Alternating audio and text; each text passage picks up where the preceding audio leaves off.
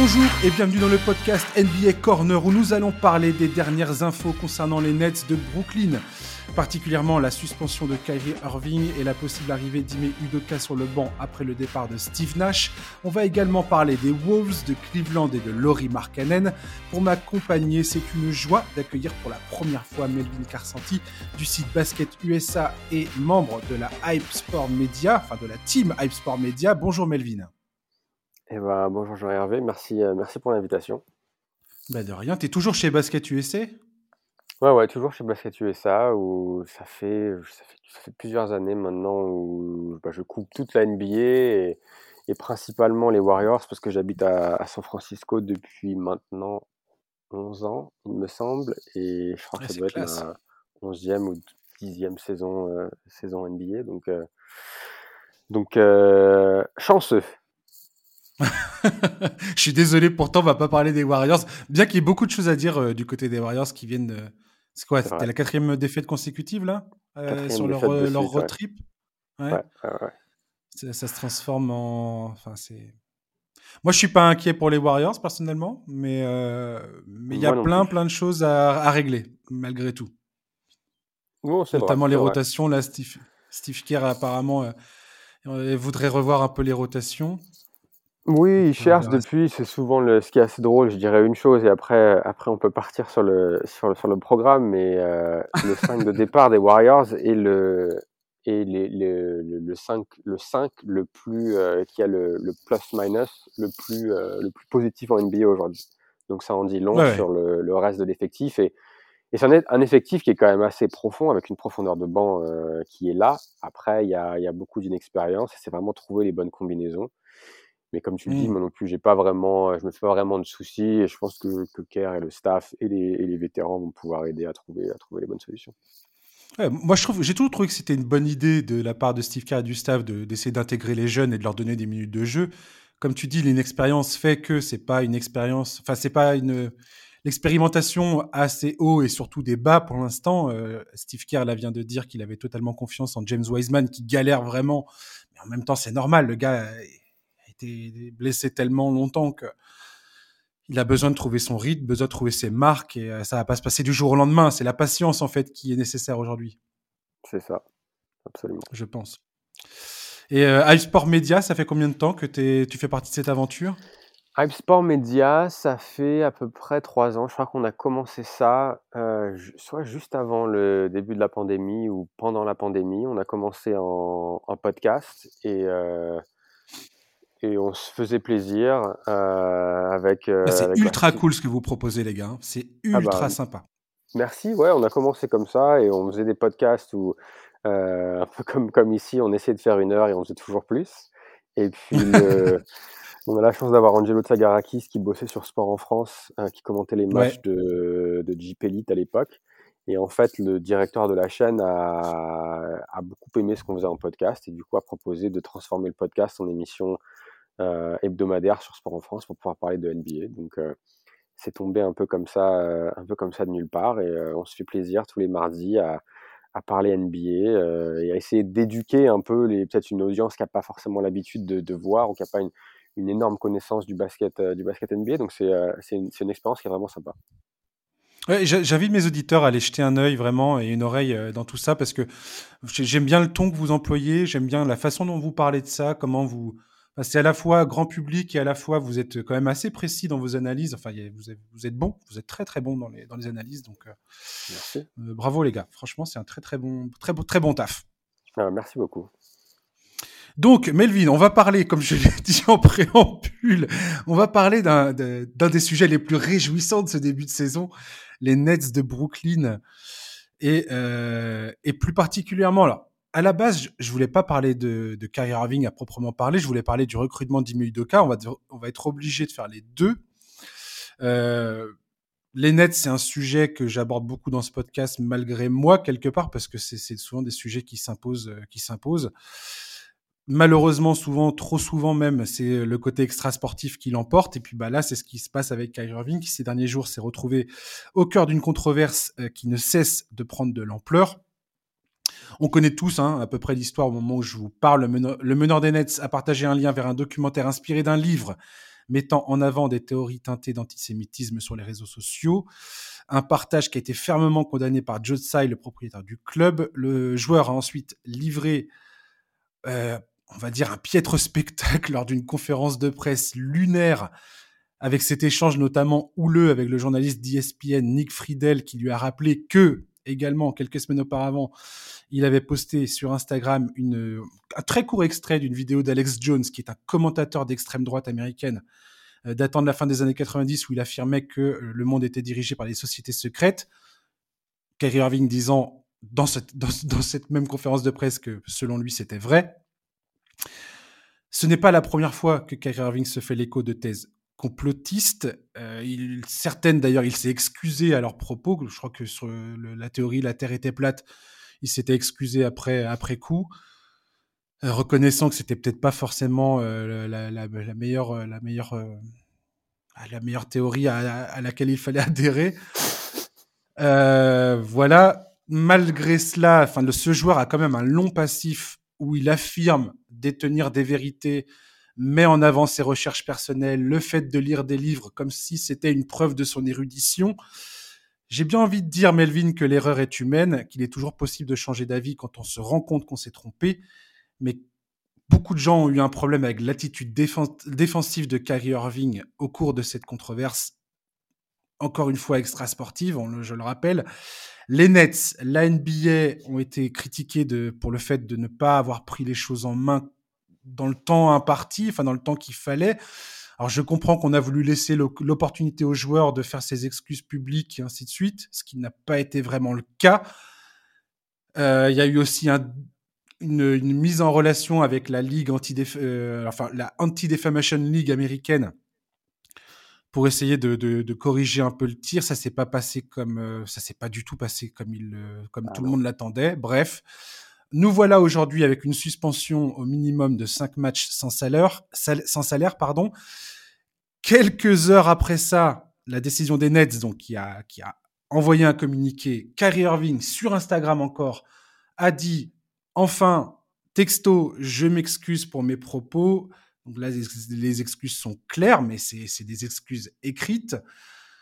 Euh, voilà où on en est aujourd'hui.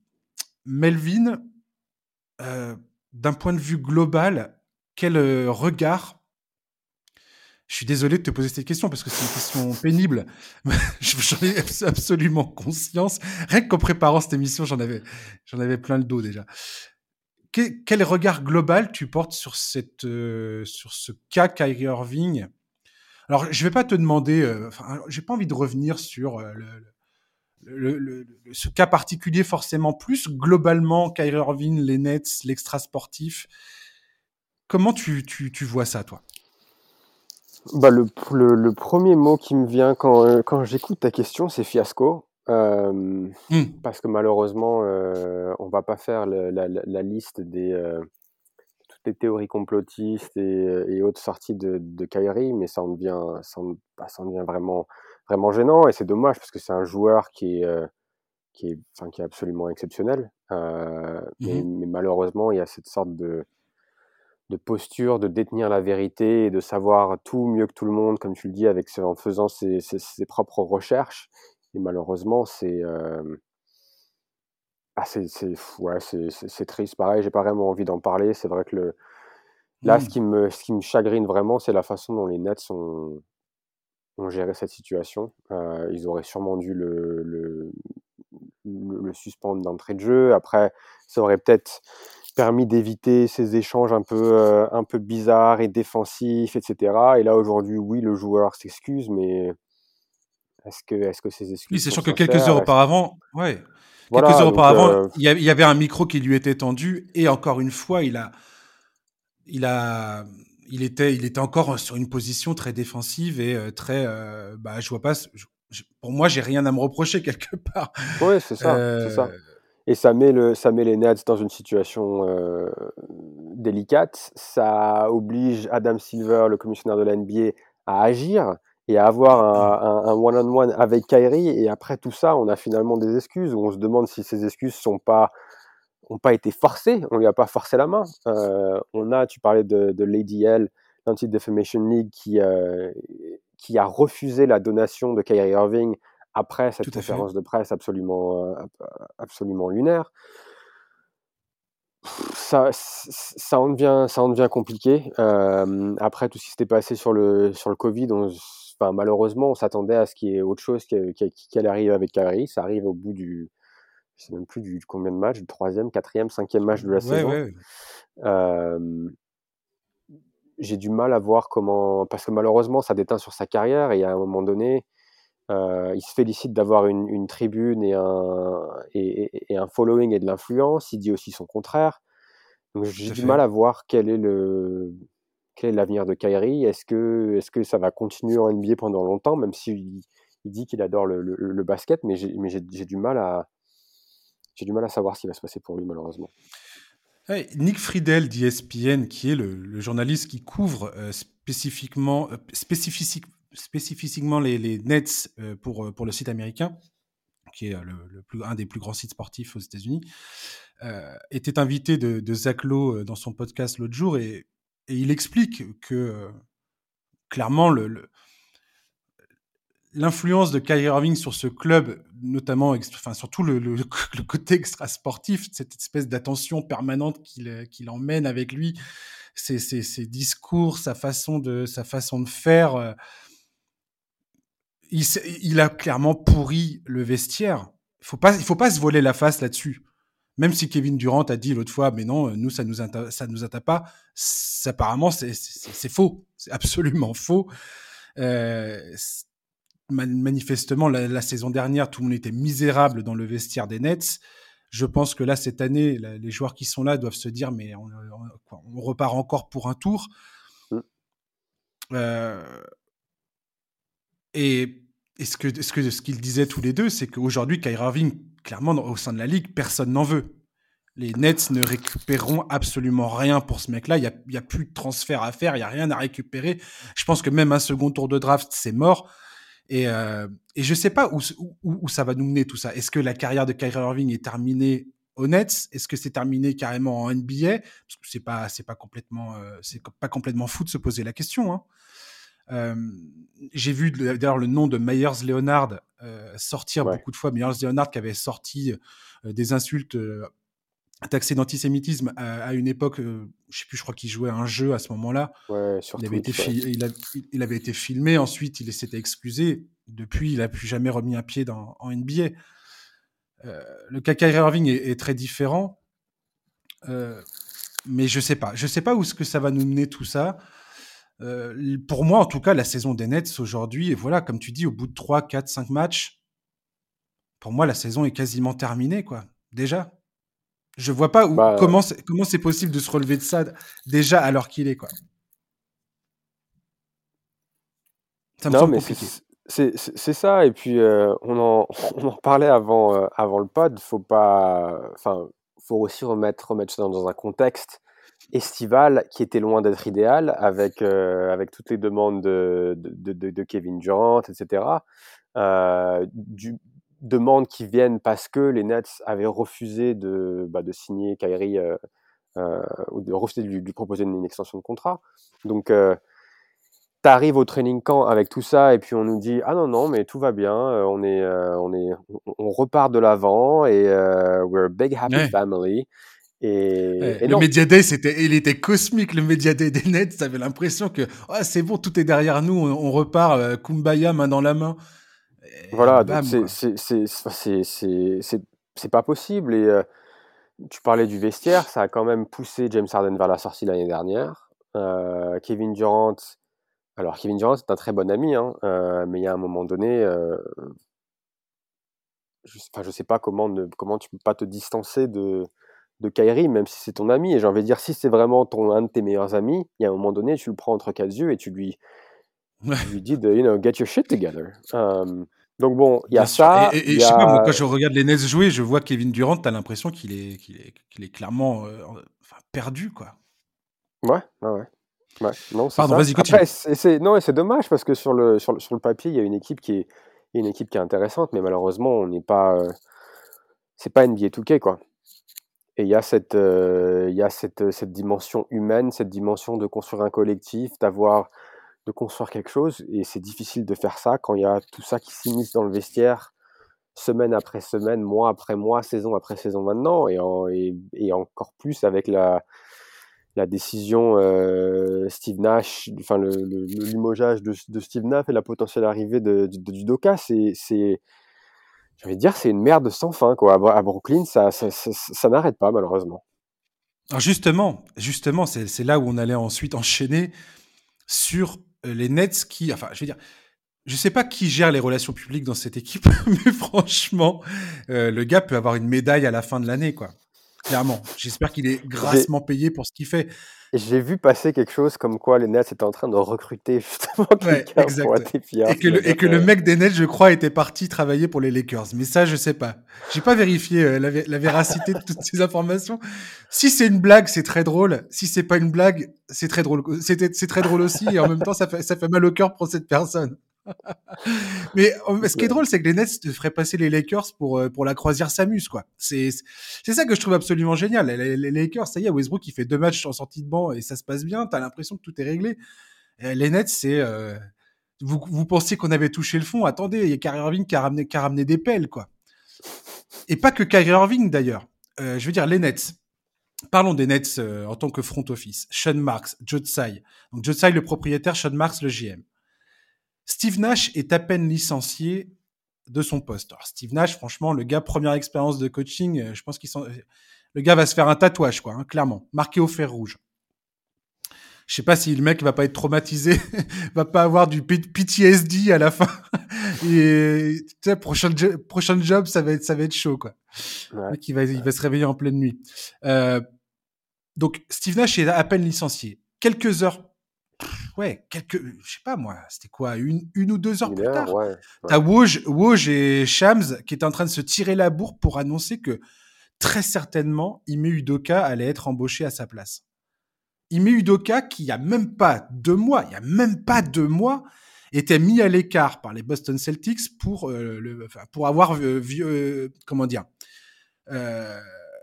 pour ne pas avoir respecté plusieurs règles du club notamment dans, ses relations avec une, employée femme du club, des Celtics. Il y a eu une enquête privée qui a été menée, donc nous, on, ne sait toujours pas qu'est-ce qui s'est exactement passé, pourquoi les Celtics l'ont suspendu pendant un an. Tout ce qu'on sait, c'est qu'aujourd'hui, Ime Udoka va potentiellement arriver sur le banc des Nets, que les Celtics ont dit, mais allez-y, prenez-le, il n'y a pas de problème. De toute façon, on n'avait aucune intention de le faire revenir. Et donc voilà les Nets qui se retrouvent dans ce bordel sans nom avec Kyrie Irving et qui derrière vont bientôt se retrouver avec Ime Udoka sur le banc, à qui on va tendre un micro et qui va devoir aussi s'expliquer puisqu'il l'a jamais vraiment fait publiquement. Je vais dire, c'est un, c'est c'est on n'est même plus dans un shitstorm. C'est, je sais pas, je sais même pas comment qualifier ça en fait. ouais non mais ça va être sympa les premières conférences de presse de, Doka et des Nets, c'est un peu Fox News. C'est-à-dire, on va parler du, on va parler du Covid et du vaccin, on va parler d'antisémitisme, et puis on va parler de, euh, de relations. Euh, il coche toutes les cases. c'est assez impressionnant. Il coche toutes les cases. Non, mais c'est grave. Et c'est vrai que c'est une décision qui est on ne peut plus bizarre. Euh, alors, le, le, front office avait été critiqué pour euh, en gros, pour avoir vendu ce qu'ils avaient construit à l'époque de D'Angelo Russell, de Caris Lever, de Jarrett Allen, pour aller chercher euh, Kevin Durant et Kyrie Irving. Moi, c'est pas quelque chose, c'est pas une critique avec laquelle je suis d'accord, parce que quand tu es NBA, tu sais très bien que pour gagner ou pour essayer de gagner, il faut avoir des stars. Et c'est un peu dans, dans c'est un peu le, le, process, c'est-à-dire que tu, tu construis quelque chose de, de, de, de, bien et tu vas chercher des stars derrière. Après, il y a eu le limogeage de, de, Kenny Atkinson, etc. Bon, après, c'est sûr que si on prend du recul, on se dit, bah, ils auraient jamais dû le faire. C'est facile à dire maintenant. Malgré ça, euh, cet été, quand ils ont un peu tapé du poing sur la table avec, euh, avec Kyrie et tenu tête à Kevin Durant, on pouvait se dire, OK, Joe, et, et Sean Marks essayent de, de, reprendre un peu le contrôle. C'est ce qu'ils avaient dit d'ailleurs. Ils essayaient de, reprendre en main la culture du, club qu'ils estimaient devoir rétablir euh, au vu de tout ce qui s'était passé. C'est ça. Et là, encore une fois, le, se séparer de Steve Nash en soi, euh, vu tout ce qui s'est passé lors des, des j'ai envie de dire, 18 derniers mois, c'est peut-être la bonne décision. Et après, tu peux, tu peux pas, tu peux pas jeter ton, ton dévolu sur Udoka, comme tu le disais, un mois après ce qui s'est passé à Boston. Et j'irai plus loin. Si t'es, si t'es, J'imagine qu'il y a énormément de femmes qui bossent dans l'organisation des Nets aujourd'hui. Quel est le message que tu envoies à mmh ces femmes quand tu décides de, de, prendre Udoka? Alors, certes, tu connais la personne parce qu'il était assistant de Nash avant, de, avant d'être l'entraîneur en chef des Celtics. Mmh Mais il y a un moment donné, tu peux pas dire, bon, on a fait notre propre, notre propre euh, recherche dans ce qui s'est passé et on est, euh, on est à l'aise avec, avec, ça. C'est juste, c'est, juste pas possible. C'est en gros, il y a zéro, il y a aucune conséquence pour ce qui s'est passé à Boston et on essaye de, de, mettre tout ça sous le paillasson et de, et de le vendre comme, comme une décision basket. Mais, mais, mais c'est pas possible. C'est pas possible. Tout à fait. Tout à fait. C'est, c'est, c'est même incompréhensible que. Quand j'ai vu cette news-là, je me suis dit, mais c'est, incroyable, quoi. T'as l'impression qu'ils sont face à un incendie et qu'ils arrivent avec, euh, avec un camion citerne, quoi, rempli d'essence, pour essayer de l'éteindre. C'est. Je sais pas. J'arrive pas à comprendre le, cheminement de, de, cette équipe. Ce que je peux dire aujourd'hui, c'est que euh, pour moi, les Nets, clairement, ça. Enfin, c'était, j'avais aucun, aucune espérance les, les, les, concernant. Comme tu dis, sur le papier, c'est une équipe qui pourrait sembler euh, tout à fait enfin, capable et, euh, et voir, euh, voir un contender. Mais c'est tellement, c'est tellement pas, enfin, c'est tellement pas le cas depuis, depuis tout ce temps que je vois pas ce qui changerait aujourd'hui. Il met Udoka, enfin, je sais pas. Je, j'arrive pas à comprendre la décision des Nets. J'arrive pas à voir et à, à, percevoir ce que ça peut donner désormais. Euh, pareil pour parce que parce que Kyrie Irving euh, là aujourd'hui c'est c'est quasi la enfin je vois je, vois pas comment il va revenir euh, sous le maillot des Nets en fait. Surtout que c'est un contrat expirant donc ils ont aucun intérêt à le enfin je sais pas. Non mais garder. pour moi c'est vraiment partie de leur avenir. Udoka pour moi c'est vraiment le le enfin c'est le desperation move. Clairement. Mais à un moment donné, tu peux pas même même même Joe enfin le, le, je comprends pas le, le jugement d'un gars comme Joe Tsai qui, il y a deux jours, envoie un tweet pour condamner ce qui s'est passé avec Kyrie en parlant d'antisémitisme. Mais par contre, il n'y a pas de problème sur ce qui s'est passé avec Udoka et on est, on est complètement OK avec On est dans l'indignation sélective, en fait. On est dans l'indignation sélective. C'est euh, ah oui, ça, ça me pose problème. Ah, mais euh, ah, le mec, euh, potentiellement. Enfin, encore une fois, je, je, sais pas du tout ce qu'a. On n'arrive pas à savoir ce qu'a fait exactement Ime Udoka. Donc. C'est mmh. extrêmement compliqué de savoir, euh, de connaître les faits. Et c'est ça que je trouve absolument dingue dans cette histoire. Et il y a eu la réaction d'ailleurs des, Celtics. Il y a eu une réaction de Marcus Smart qui dit mais nous-mêmes, on ne sait toujours pas ce qu'il a fait, ce qui a fait que les, notre club a décidé que. Et euh, le voilà parti au Nets. Et nous, on comprend pas quoi. Mmh. Après, tu... Et mais comme tu dis, Tsai, Sean Marks, embaucher ce gars-là, ça, ça, aurait dû être un, un no-go immédiat en fait. Ils auraient dû dire non, non, on va pas mettre les mains là-dedans, c'est beaucoup trop, c'est beaucoup trop frais, c'est beaucoup trop polémique bah, pour qu'on aille mettre la ça, tête là-dedans. Je veux dire, si les, si les Celtics, après être allés en finale, après avoir fait une super saison l'année dernière, en grande partie grâce à la, à la, à la philosophie du Doka et à sa façon de manager son équipe, vont en finale et malgré tout ça, ils lui collent une suspension de un an et ils avaient, ils avaient clairement tiré un trait sur lui c'est ça. C'est quand même un, message assez fort et donc pour, passer ça complètement, euh, bah, complètement en sourdine, j'ai envie de dire, et puis, euh, et puis dire bah ok, on, le, on, le, on va le recruter parce que sur le plan purement stratégique, basket du, du, terrain et de la façon de manager ce, ce groupe, c'est le bon choix. Ce que je peux comprendre, mais encore une fois, tu peux pas avoir le basket d'un côté et tout le reste euh, à part. C'est juste pas possible. Ouais, complètement, ouais. Je suis, je suis bien d'accord. Et, et met Udoka quelque part, je pense que le, le, le, le fait que cette, cette, cette enquête ait été menée de façon privée, qu'aucune information ne sorte, qu'il n'y ait pas vraiment de.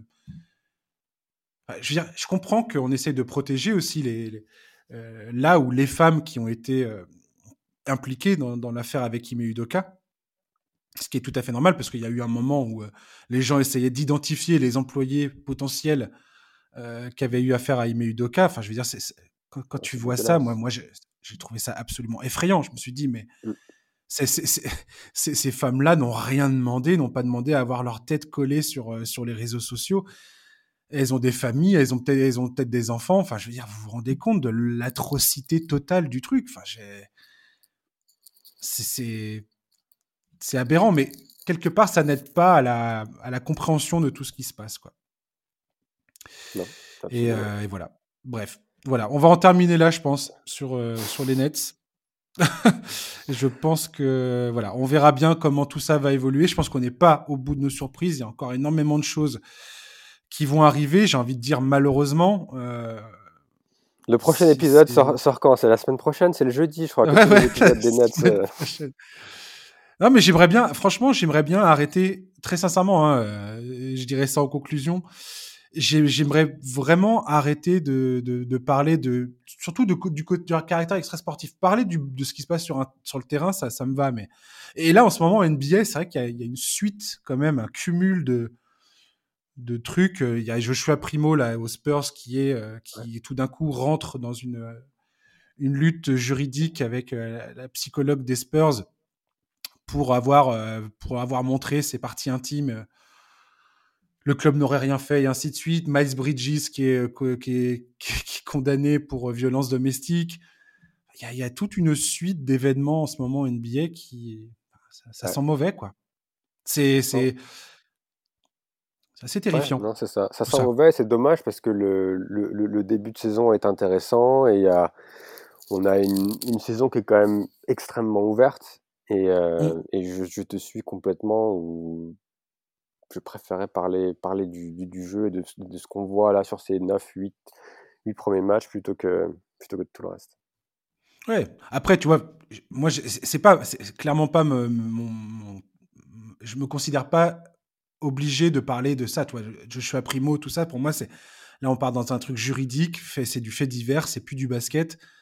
On verra bien ensuite les, les, la suite de ces affaires-là, mais voilà, ça c'est c'est pas, je suis pas juge, tu vois. c'est pas à moi de de, ouais. de, de, j'ai une opinion, une sensibilité. Non, je vais pas, je vais pas en faire des caisses. Je veux dire, je, je connais pas l'affaire, je, je, je pas, je, me priverais bien de donner mes, mes, mes, opinions personnelles sur tout ça, quoi. Mais euh, mais je trouve ça dommage que tu ouais, que ça puisse occulter euh, à ce point parfois le, le côté sportif, quoi. Puisqu'on est là, on est là pour partager une passion, pour partager un sport. Et moi, c'est ça dont je veux parler, parce que c'est ça que j'aime. Voilà.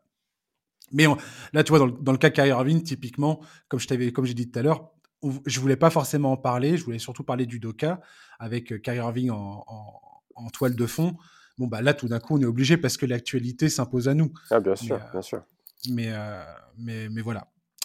On va parler maintenant, mon cher Melvin, des Wolves. Les Wolves, 8 matchs, 4 victoires, 4 défaites. Euh, par contre, il y a quelque chose de très intéressant dans cette saison des Wolves.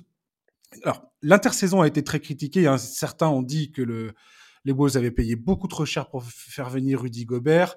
Il y a énormément de commentateurs, d'observateurs NBA. Euh, je pense notamment euh, récemment à Charles Barkley qui allait, qui allait au lance-pierre sur cette histoire en disant ça ne marchera jamais le, la doublette euh, Carl Anthony Towns, Rudy Gobert, c'est pas possible pour la NBA moderne. Euh, le 5 majeur des Wolves en ce moment souffre énormément.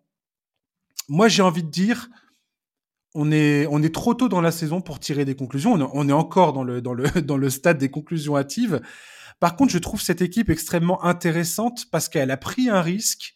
Pour l'instant, ça, ça ne porte absolument pas ses fruits. Euh, j'ai l'impression qu'il y a aussi d'autres choses à dire, notamment bah, l'incapacité de D'Angelo Russell à trouver ses marques dans cette équipe. Et j'ai envie de dire, pour l'instant, dans sa carrière, euh, c'est plutôt décevant. Euh, c'est plutôt décevant. Il, a, il, il, est quand même très, très, très euh, en dents de scie. Comment tu, comment tu juges ce, ce début de saison des Wolves? Est-ce que tu es plutôt dans le camp des pessimistes ou plutôt dans le camp des optimistes les concernant? Euh, alors, je suis pas dans le camp des, des, des, pessimistes parce que quand tu m'as envoyé le sommaire de l'émission, la question que tu posais, c'est est-ce que le transfert de Rudy Gobert est-il déjà un échec? Ouais. Non, enfin pour moi non, et pour moi on peut, je peux juste pas répondre à cette question après, après seulement huit matchs. Il faut aussi remettre les choses en contexte, c'est-à-dire que Rudy Gobert, a, après l'Euro, arrive au training camp, a été assez ménagé par les Wolves. Euh, Carl Anthony Towns a été, a été malade, n'a également pas participé au training camp ou la, la majeure partie du training camp. Et il me semble qu'ils ont joué un seul match de pré-saison ensemble. Donc un seul match de pré-saison, très peu d'entraînement. Et malheureusement, comme on le, comme on le disait euh, tout à l'heure, c'est pas NBA 2K, c'est pas tu mets les joueurs sur le terrain et puis la mayonnaise prend tout de suite. Non, un collectif, une, une identité de jeu, ça prend, ça prend beaucoup de temps à mettre en place. Donc je suis pas, je suis pas, euh, je suis pas surpris par les difficultés qu'on est en train de voir. Euh, et en particulier avec le 5 de départ, parce que les, les, les remplaçants, eux, carburent euh, à merveille, mais ils ont, ils ont quand même l'habitude de jouer ensemble. Et ils jouent, j'ai envie de dire, le même, le, même, le même type de basket qu'ils jouaient la saison dernière.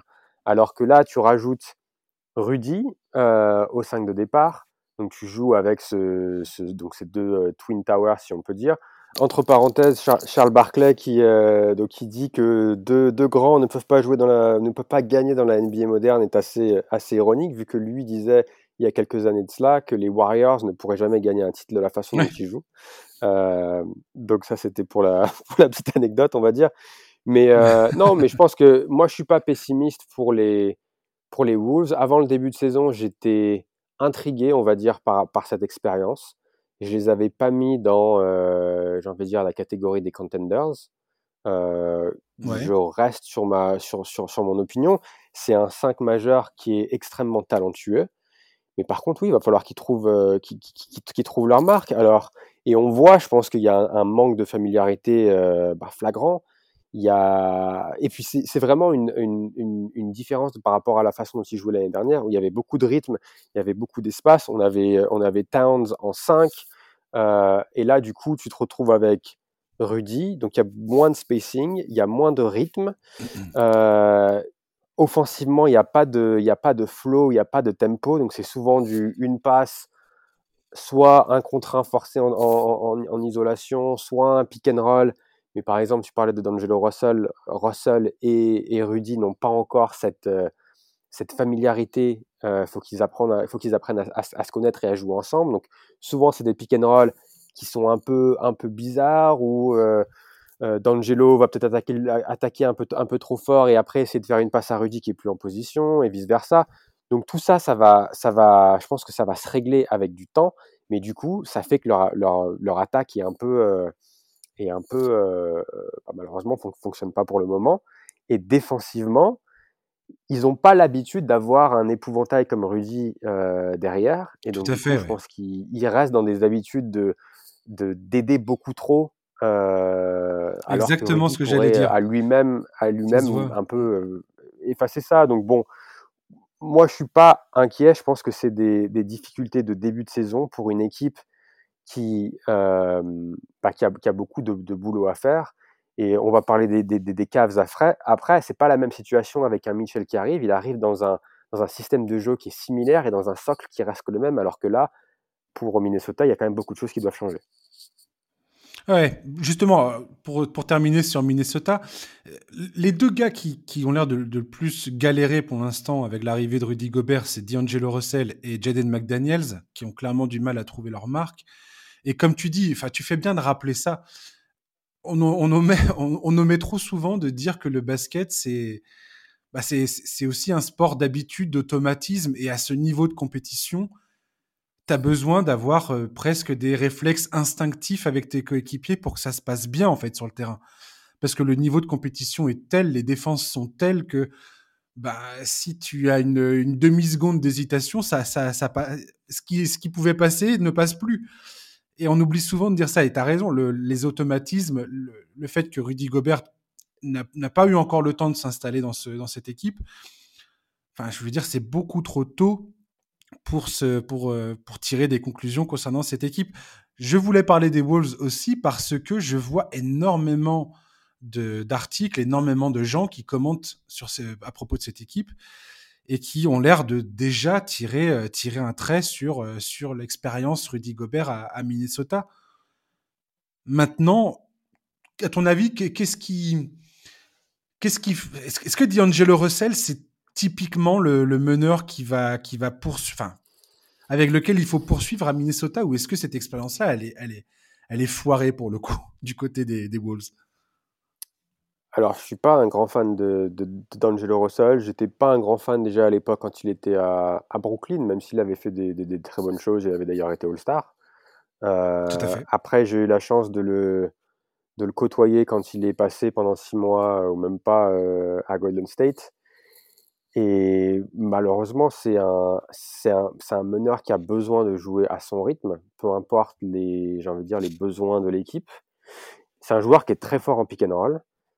Malheureusement, je pense pas que ce soit le, le meneur qu'il faut à cette équipe. Euh, un meneur Mm. peut-être un peu plus, un peu plus, un peu plus gestionnaire et qui met le collectif, euh, qui met le collectif en, en, en, en premier. Alors après, pareil, hein, faut voir ce qui pourrait, s'il y a un transfert qui, qui, qui peut se faire. Euh, D'ailleurs, si je me si je me trompe pas, il me semble qu'il est aussi en dernière année de contrat et qu'ils l'ont pas, euh, qu'ils l'ont fait, pas, ils l'ont pas euh, prolongé. Ouais. qu'ils qu'ils l'ont qu'ils l'ont pas prolongé. Donc ça peut, ça peut, euh, ça peut attirer euh, ce, ce contrat qui expire, ça peut attirer euh, certaines équipes, mais à voir ce qu'ils pourraient, ce qu'ils pourraient, ce qu'ils pourraient retrouver en, en, en retour. Mais ouais, moi je suis d'accord avec toi. Je pense pas que ce soit le bon, le bon joueur, en particulier quand tu as euh, Anthony Edwards qui est en train de, de, de- d'exploser et qui a peut-être plus besoin d'avoir le ballon dans les mains. Évidemment, tu as Carl Anthony Towns avec qui il est très proche. Euh, mais ça fait beaucoup en fait C'est ce que j'allais dire. Cette dimension-là n'est pas exclure. Ouais. Ouais, ouais, ouais. Donc, euh, pas fan, mais après, je pense que lui aussi, du coup, vu qu'il est très fort en pick and roll, il est dépendant de cette association avec celui qui pose l'écran. Et donc, lui aussi a besoin ben, de, de- d'être plus familier et plus à l'aise avec, avec Rudy. Donc, je pense que là, il fait un début de saison qui est, qui est j'ai envie de dire, catastrophique. En plus, il met rien.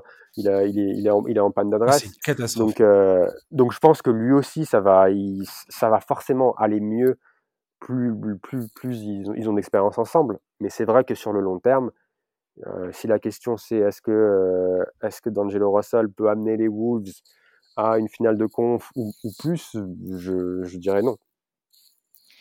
Une réflexion que je me suis faite quand j'ai regardé les Wolves face aux Suns, et notamment Chris Paul, qui est peut-être un des joueurs les plus atroces euh, pour Rudy Gobert, c'est s'il y a un joueur qui a toujours su exploiter le, le, manque de mobilité de Rudy Gobert, enfin le manque de mobilité, en tout cas qui sait bien exploiter euh, les, les, espaces face à Rudy Gobert, c'est bien Chris Paul. Et, j'aimerais bien voir Chris Finch plus, enfin, euh, essayer d'expérimenter justement des des cinq avec euh, soit Towns, soit Gobert à l'intérieur. Parce que selon les chiffres, on voit bien que quand il y a Towns sans Gobert ou Gobert sans Towns, la plupart du temps, ça fonctionne plutôt bien, ces, ces, ces cinq-là sur le terrain. Euh, c'est réussir à les faire jouer tous les deux ensemble en fonction de l'adversaire. J'aimerais bien voir Chris Finch plus expérimenté là-dessus, en fait. Et notamment euh, avoir, enfin, trouver sa marge de, de, de comment dire d'ajustement les concernant. C'est-à-dire que typiquement, j'en viens à ce que je voulais dire, typiquement face aux Suns, je pense qu'il n'est pas euh, judicieux de trop rester sur euh, sur Towns et Gobert ensemble sur le terrain. Je pense que tu as plus intérêt à essayer de vraiment de, stagger les, minutes, enfin de distribuer ouais. les minutes de Gobert et Towns, mais à part en fait, pas ensemble sur le terrain, et de vraiment chercher à, s'ajuster. Ce qui peut paraître bizarre parce que quelque part, c'est deux joueurs All-Star, c'est deux joueurs majeurs de l'équipe, les deux joueurs les plus payés, euh, enfin, deux joueurs qui, captent énormément de masse salariale. Donc, c'est pas forcément évident. Et ça, faut jamais l'oublier aussi dans la décision des, des coachs de faire jouer certains joueurs. Mais j'aimerais bien voir si Finch va être capable de, bah, de trouver un, tu sais, un 5 avec Carl Anthony Towns qui fait vraiment sens et un ouais. 5 qui correspond plus au jeu de Gobert qui permet justement de bah, de pas prendre la flotte quoi. Ouais ouais, ouais. non je suis je suis d'accord malgré tout je dirais aussi qu'il y a vu qu'il y a eu ce manque de ben, d'entraînement euh, en, avant avant le début de la saison mm. je pense que Finch doit aussi essayer de les jouer ensemble le raison. plus possible pour qu'ils arrivent à, à, justement avoir de l'expérience et à, et à être beaucoup plus familiers les uns les uns avec les autres donc c'est c'est un équilibre qui est difficile je pense qui est pas facile à trouver entre est-ce qu'on est OK à jouer le 5 une vingtaine de minutes mmh. tout en sachant que ben ils sont pas au point et que ça risque de de, de, de, de, de, coûter des matchs euh, ou est-ce qu'on se dit ben, on est quand même dans la conférence Ouest donc euh, on peut pas trop laisser de, de, victoire en route Donc bon, c'est compliqué. Puis on a aussi Nazrid qui est le, le, troisième intérieur derrière les derrière Towns et Gobert qui lui fait un super début de saison. De fou. euh, mais comme tu le dis, euh, difficile de justifier, par exemple, bencher un Towns ou un, ou un Rudy en fin de match euh, avec les avec les contrats qu'ils ont et de jouer notre ami notre ami Nazrid. Mais mais bon, je pense que moi, ce qui me, ce qui j'ai envie de dire, ce qui me dérange le plus, parce que comme je le disais qu'ils aient des difficultés vu la nouveauté de, ce, de, de, cet effectif, ça m'étonne pas. Par contre, il, y a des, il y a un problème d'intensité et d'effort qui ne devrait pas être là. Et que si jamais tu sais qu'il y a des, tu, ne connais pas encore les joueurs et ce qu'ils aiment faire, etc., au minimum, tu dois jouer dur. Et on a l'impression que là, ils se laissent un peu, euh, euh, parce qu'ils n'y ils y arrivent pas, ça impacte leur, euh, leur intensité. Et du coup, moi, ça me fait. Ça me... La question que j'ai euh, à l'esprit, c'est qui est le, le, leader de cette équipe? Et quand je dis leader, je dis pas forcément le meilleur joueur de l'équipe, mais qui est, si, si, si, pour comparer par exemple à. à le patron du vestiaire, quoi. voilà, c'est ça. Qui est l'âme de l'équipe? Qui est le Draymond Green de cette équipe? L'année dernière, ils n'avaient pas de Beverley euh, qui jouait un peu ce rôle-là.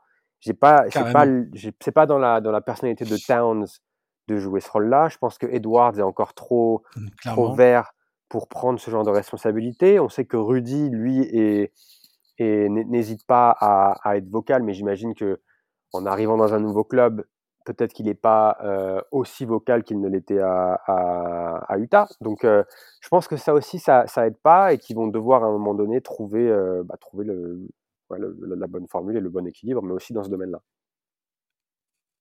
Et c'est marrant, je, pas, je m'étais pas forcément euh, posé la question euh, en préparant l'émission sur les Wolves. Et tu as tout à fait raison. C'est une, une variable absolument primordiale euh, dans le vestiaire des Wolves, en fait. Et tu as raison, il n'y a pas vraiment de patron. Il n'y a pas vraiment de gars. Et Carl Anthony Towns, il essaye d'être des fois ce gars-là, mais tu vois bien qu'il est quand même. Il est soit maladroit, soit tu vois que c'est pas, c'est pas ça, quoi. il n'est pas vraiment taillé pour ça, en fait. Et en plus, quand tu regardes. Non, vas-y, vas-y. Ouais, quand tu regardes le roster, c'est vrai que t'as pas vraiment. De... C'est une équipe qui est assez jeune au final. Alors, je dis jeune, Towns, euh, ça fait des années qu'il est en NBA, Rudy pareil. Il y a une jeunesse au niveau de la de l'expérience collective, j'ai envie de dire, parce que bah, c'est tout neuf. Mais après, quand tu regardes le banc, t'as pas vraiment de de, vétérans, je pense, qui peuvent jouer ce rôle. Alors, il y a notre ami Slomo. Euh, euh, qui est arrivé de qui est arrivé de Memphis, mais je sais je sais pas si c'est le type de. Je pense que ça pouvait aider à Memphis avec une équipe extrêmement jeune, mais je sais pas si euh, s'il peut avoir ce, ce rôle-là dans, dans, un vestiaire à Minnesota où lui aussi vient d'arriver du coup. Et derrière, il y a il n'y a pas un James Jones à l'époque, il n'y a pas un Udonis Laslem, il n'y a pas un André Iguodala, par exemple, qui peut aussi aider, mmh, mmh. peut-être pas forcément de façon euh, de façon, tu vois, grande gueule et à essayer de pousser les gens, mais aussi essayer de, de, calmer tout le monde et de et, d'essayer de tirer tout le monde vers le haut. Ouais, complètement. C'est comme tu dis, les Timberwolves aujourd'hui sont. moi, c'est pareil, hein, je les avais pas mis en tant que contender. Ils ont encore, euh, c'est encore un projet en construction. La variable d'ajustement, c'est probablement D'Angelo Russell qui n'a pas l'air de vraiment euh, correspondre euh, euh, au plan d'avenir de, ce, club. Et c'est peut-être là qu'il va falloir ajuster. Pour moi, Jaden McDaniel, c'est clairement le, typiquement le genre de joueur que tu gardes, par contre. Mais c'est peut-être au poste de meneur qu'il faudra trouver, on va dire, une réponse en termes de leadership. Et comme tu disais, un côté plus gestionnaire dans le jeu, plus distributeur sur le terrain. Quoi. À voir. Yes. On va passer aux Cleveland Cavaliers. Alors ça, voilà, voilà, voilà les sujets qui font plaisir. Les Cavaliers, depuis le début de la saison, moi, ça me régale. Franchement, j'étais absolument dégoûté quand j'ai vu Darius Garland sortir avec son œil en sang. Je me suis dit, mon Dieu, j'ai, eu peur que ça soit, tu sais, une, un truc vraiment grave, quoi. c'est, ce qu'il a dit d'ailleurs dans les conférences de presse. Le truc qui allait tenir euh, six mois en dehors des, des parquets et qu'on n'allait jamais voir Darius Garland sur le terrain euh, avec Donovan Mitchell avant euh, mois de mars, avril. Quoi. Non, heureusement, ça s'est pas passé comme ça. Ils ont gagné leur match euh, contre Boston en prolongation le jour. Là, c'était magnifique ce match, absolument extraordinaire. J'adore cette équipe de Cleveland Donovan Mitchell est en train de faire taire beaucoup de ses détracteurs. Euh, parce que bah, il, est, juste magnifique en ce début de saison. Il y a rien, y a rien à redire en tout cas. Je vois pas, je vois pas ce qu'il y a à dire. Là, tu regardes toutes les stats avancées. Le mec est, au, dans le top 5 de, de, de, tous les classements statistiques. Il a la bonne attitude, je trouve, sur le terrain. Et puis, bah, son duo avec Garland, ça a quand même moyen de devenir un truc hyper sexy, quoi. Euh, ouais, ouais, ouais. Non, je suis, je suis d'accord. Moi, la seule astérix ou, ou point d'interrogation que j'ai pour cette équipe, mais je pense qu'il viendra plus quand on arrive en playoff, c'est la défense. Et surtout la défense des arrières. Et quand on parle de Mitchell, c'est vrai que Mitchell, euh, tous les ans, quand on arrive au training camp et au Media Day, il annonce que oui, il peut défendre et qu'il est prêt à le faire pour l'équipe, etc. Et à chaque, chaque année, ça se passe pas. Donc, Tout à fait.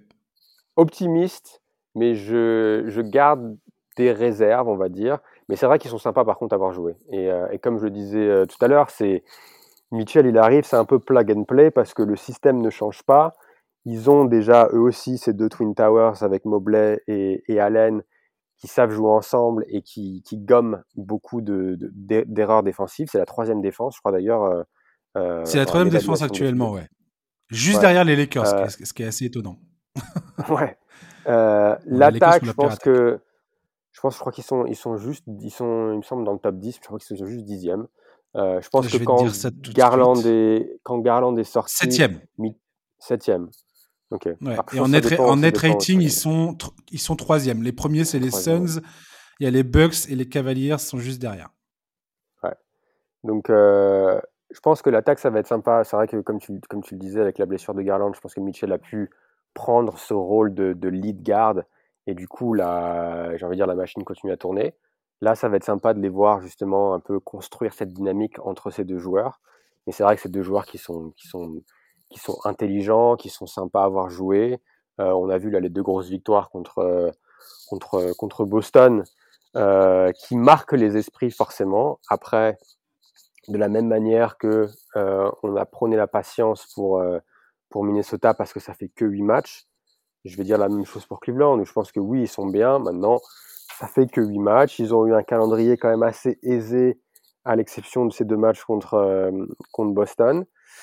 Moi, la seule question, enfin, c'est pas la seule, puisque j'en ai, déjà posé une avant, mais euh, euh, au niveau de l'effectif, c'est les, les ailes en fait.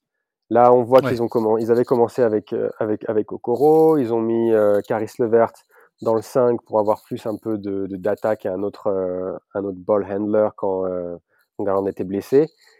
Euh, T'as trois choix, j'ai envie de dire offensifs, donc Caris Levert, Dean Wade et euh, et Cedi Osman.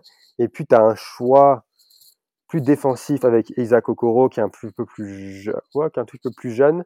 Malheureusement pour lui, il est, abso- il est, il est complètement transparent en attaque. Ouais, Donc du coup, est- c'est le, c'est, c'est, c'est, c'est, c'est là où en fait j'ai un peu peur pour les playoffs et je les vois quand même un bon ton en dessous d'un Milwaukee ou d'un, ou d'un Boston euh, quand on arrivera en, en playoffs. J'aurais mis Boston qui n'a pas, qui n'a pas euh, Robert Williams, ouais. il, faut bien le, il faut bien le rappeler quand même, ce, Ouais. qui, est, ce qui est important. Ouais. J'aurais mis Philly aussi dans cette, dans cette catégorie. Alors là, on voit que Harden s'est blessé pendant trois semaines, donc je pense qu'ils vont avoir une, une première moitié de, de saison régulière qui va être un peu en dents de scie. Euh, mais j'ai envie de dire. Donc, moi, si on veut parler d'ambition pour les Cavs, je pense que s'ils font une demi-finale de conf, c'est là où je les attends, j'ai envie de dire. Mais ça veut dire que Ouais. faut battre un Miami, il faut battre d'autres équipes. Mais je pense que là, au jour d'aujourd'hui, ils sont, ils sont vraiment ancrés dans ce top 4 à l'Est. Ouais, ouais, j'ai l'impression. Après, je- comme je l'avais déjà dit précédemment, en- quand j'avais évoqué au, début de la saison la Cleveland, qui était une de mes équipes à suivre, euh, j'ai hâte de voir comment Bickerstaff va gérer le duo Garland-Mitchell. Quand tu les entends tous les deux, tu vois qu'ils sont quand même très conscients du fait qu'il y, aura pas mal d'ajustements à, trouver en- en, pendant la saison régulière dans leur manière de jouer, qui, tient la balle, comment ils jouent off the ball euh, l'un et l'autre quand, euh, bah, l'autre a, la- a le ballon dans les mains. Effectivement, il y a, il y a Ricky Rubio qui, qui, qui, qui ne joue pas encore. On verra bien Ouais. comment euh, si euh, ce qu'il va apporter défensivement en sortie de banc, comment tout ça va rentrer dans, le, dans ce collectif. Moi, ce qui me rassure énormément quand je vois Cleveland, alors ça peut paraître, là je me base sur aucune statistique, rien du tout. hein. Ça peut pas, ça va peut-être paraître stupide euh, euh, aux yeux de certains, ce que je vais dire, mais moi, quand je vois cette équipe, ce qui me rassure le plus, c'est le l'esprit collectif qui transpire pour le moment entre eux. C'est-à-dire que t'as l'impression, j'ai l'impression qu'il y a un vrai groupe qui est en train de se créer. Il y a une vraie, euh, une vraie volonté de jouer ensemble, de faire briller le coéquipier. Et pour moi, ça, c'est cette espèce d'entente. Si ça se maintient tout au long de l'année et qu'ils attaquent les playoffs avec cette, euh, cette même envie, cette, cette, ce, même, ce même état d'esprit, et qu'ils arrivent à nettoyer, euh, enfin, je dirais, à progresser défensivement, à trouver leur marque euh, d'un point de vue collectif, ça peut, ça peut vraiment faire mal. Si tout le monde est en bonne santé à l'approche, au début des playoffs, je pense que les, les Cavs peuvent vraiment, vraiment faire, du, faire beaucoup de mal. Et ça va être très dur de les sortir. Je suis d'accord avec toi. Pour moi, une demi-finale de conférence, ça sera déjà une grande victoire pour ce, pour ce club. Parce qu'il faut, faut pas oublier qu'il y a quand même des mecs qui sont très jeunes dans cet effectif. Je pense notamment à Mobley qui a quoi, 21 ans, je crois. Mm. Mais euh, voilà, c'est une équipe qui, sur un, une bonne vibe arrivée au mois d'avril, peut vraiment euh, peut vraiment faire, faire du mal à beaucoup de monde. Ouais, non, c'est vrai que. Et tu as raison, oui, c'est pas, pas quelque chose qu'on peut. Euh, sur lequel on peut mettre des, stats, mais c'est vrai que tu sens que, pour, pour utiliser une expression connue, que le groupe vit bien, quoi. Et moi, ils me font un peu penser à. Un peu au même fils de l'Est.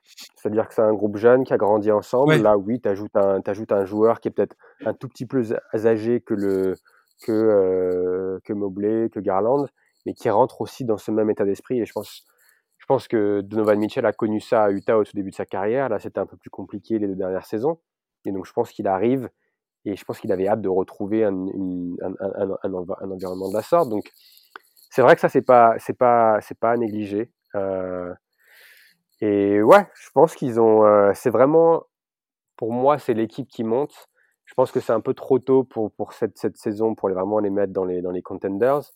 Mais, euh, mais c'est bien de voir une équipe jeune qui n'hésite pas à prendre, un, à prendre un risque parce que même si Mitchell, ça reste un joueur qui est, qui jeune et un All-Star, c'est quand même un risque de, de, de, de, faire ça et de se dire, OK, c'est maintenant ou jamais, let's go, plutôt que d'attendre, d'attendre, d'attendre et un peu de rater le, rater le train, j'ai envie de dire. Donc, euh, donc moi, je, je, je suis pas fan des, des, des Cavaliers, mais je, je, suis derrière eux et j'espère, j'espère qu'ils vont continuer à progresser et qu'on va les, qu'on va les voir un peu s'installer dans ce, dans le, dans le, dans le, dans l'échelon supérieur, j'ai envie de dire, de, de, la conférence Est pour les, pour les prochaines saisons. Moi, c'était mon équipe coup, coup, coup de cœur hein, la saison dernière, clairement.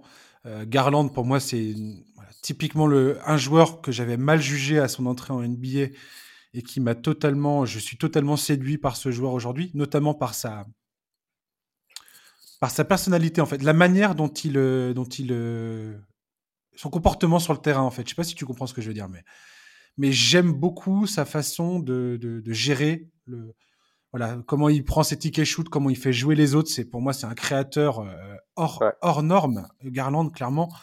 Et t'as l'impression qu'il peut prendre euh, le tir quand il veut, mais il a le souci de faire jouer les autres. Un vrai meneur de jeu dans l'âme. Et, et, quand je vois comment Mitchell, là ils sont clairement en lune de miel avec euh, avec Donovan Mitchell. Quand, il, quand tu les entends parler l'un de l'autre, c'est presque rigolo parce que tu te dis attendez les gars. En fait, on, on en saura plus sur cette équipe le moment où ils vont justement traverser une vraie épreuve où ça sera vraiment compliqué de, de, de, de, de kiffer, tu vois. Et c'est là que les équipes se créent. C'est quand tu, quand tu traverses l'adversité.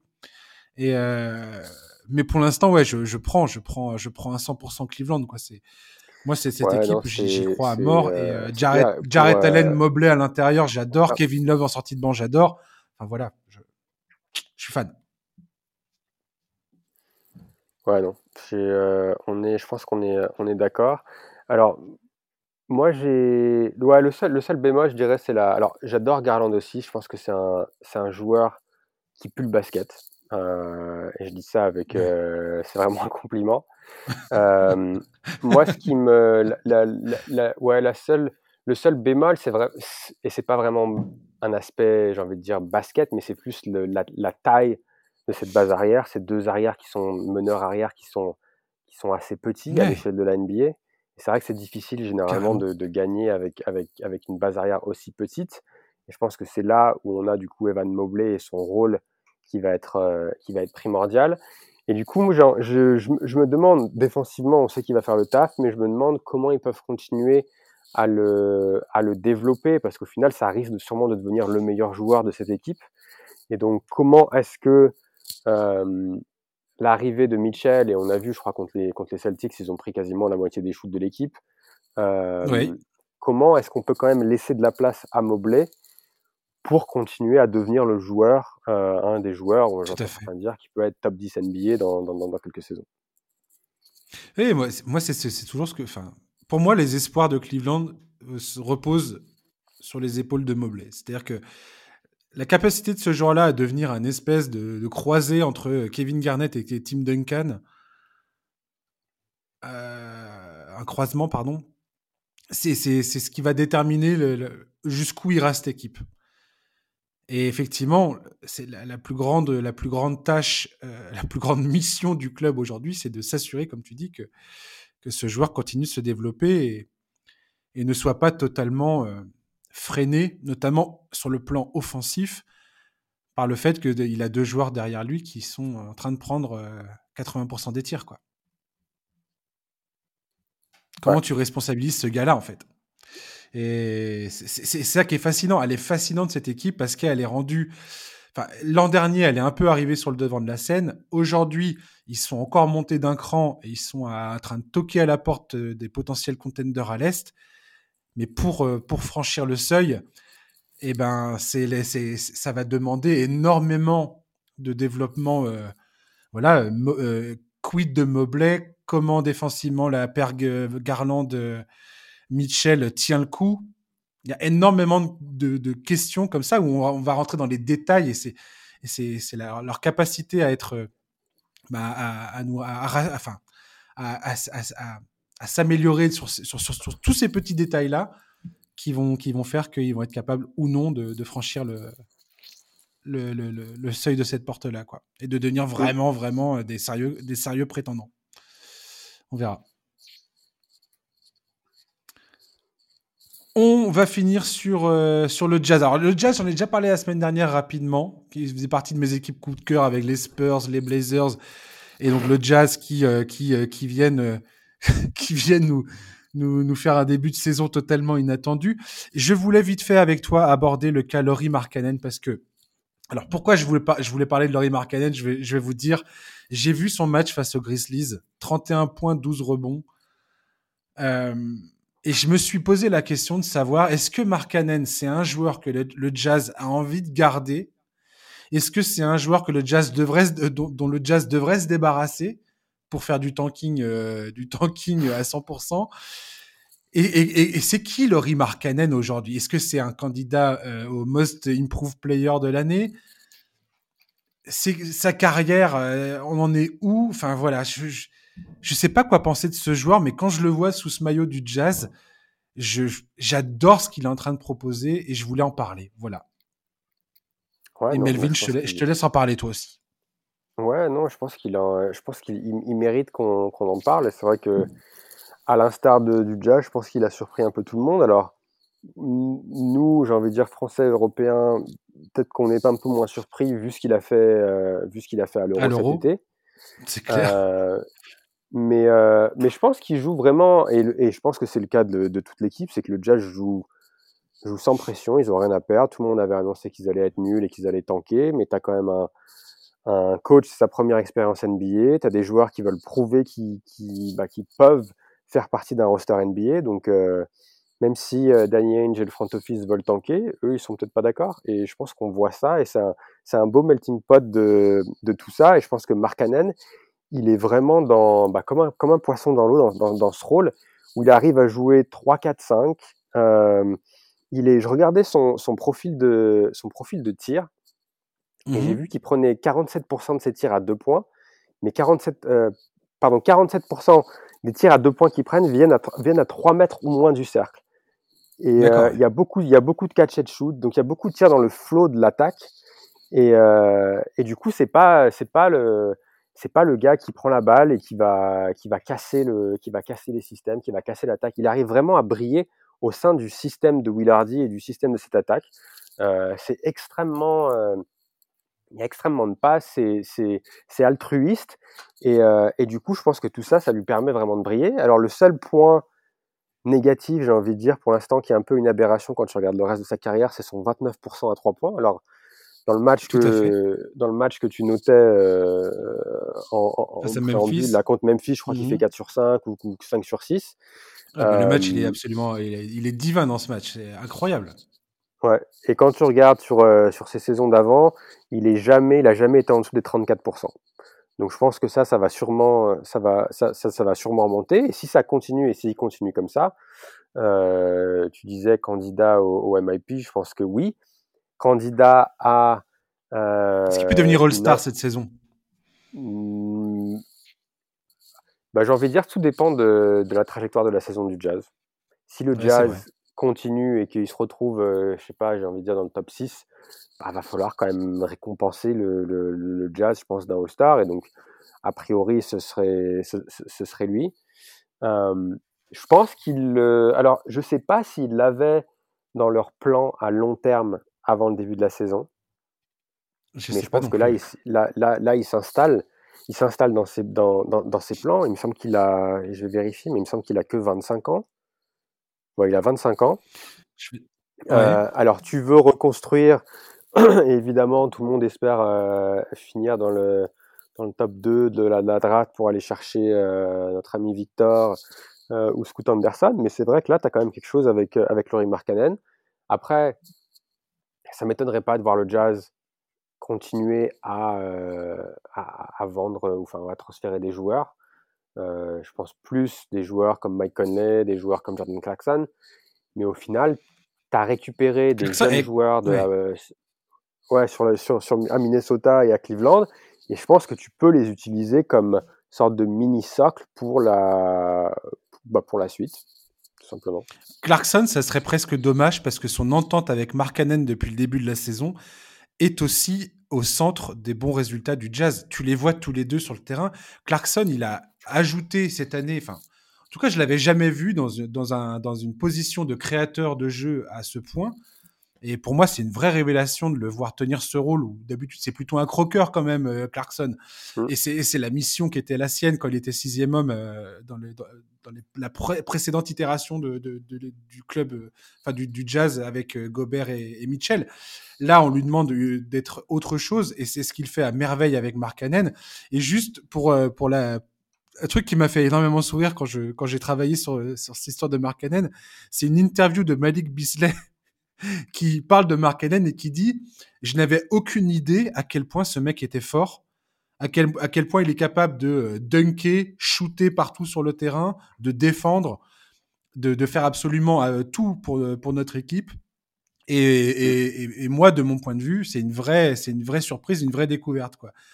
Et, et je trouve ça, je trouve ça marrant qu'un mec comme Malik Bisley, donc qui, qui, qui vient justement du transfert avec les Wolves, qui, qui est issu de ça. Euh, cette phrase résume assez bien, quelque part, le, le fait qu'on soit tous là un peu circonspects face aux résultats du jazz et au fait que Mark Cannon est en train de vraiment exploser là euh, dans, son rôle à, Utah. Quoi. Ouais, ouais, non, c'est clair. Euh, c'est vrai quand il était à Chicago, là, la saison qu'il fait, ça, ressemble un peu à la saison qu'il avait fait lors de son année de, lors de sa deuxième année. Et après, ça avait fait. un peu la, la lente descente aux, oubliettes, j'ai envie de dire, à Chicago. Tout à, fait. À, Cleveland, la saison dernière, il avait quand même un peu rebondi dans un rôle un peu ingrat. Euh, et là il, là, là, là, il se fait, là, il se fait plaisir. Et, euh, et c'est vrai que, et je pense que c'est un peu la même chose avec euh, ce que tu disais sur Clarkson, c'est que je pense qu'on oublie à quel point les joueurs NBA sont des joueurs qui sont forts et que les, circonstances dans lesquelles et les contextes dans lesquels ils sont, souvent, font tout. Et les rôles qu'on leur demande de jouer. Clarkson, par exemple, moi, c'est la même chose. Je ne savais pas qu'il pouvait créer comme ça. Je ne savais pas qu'il avait une qualité de passe euh, comme celle qui monte depuis le début de la saison. Et c'est vraiment les opportunités, souvent, qui font les joueurs. Et on a l'impression que dans le cas de Markkanen, il est, comme je le disais avant, il est dans un poisson dans l'eau et, il, il, fait le, le, le, enfin, il donne, j'ai envie de dire, la, la, quintessence de ce qui peut de ce que peut devenir son, son, son, summum quoi, en, en, en NBA. C'est beau à voir. Oui, absolument. On va, on va rester sur cette bonne vibe pour le mot de la fin. Merci beaucoup, Melvin, d'avoir été avec nous. Eh ben, merci, encore merci à toi de, cette invitation et euh, ravi d'avoir pu euh, discuter euh, NBA avec, avec toi et en espérant qu'on continue à avoir une super saison. Avec grand plaisir. Chers auditeurs, merci de nous avoir écoutés. On se retrouve la semaine prochaine pour un nouveau numéro du podcast NBA Corner. D'ici là, passez très, une très bonne fin de journée, un très bon week-end et je vous dis à la semaine prochaine. À ciao, bye bye.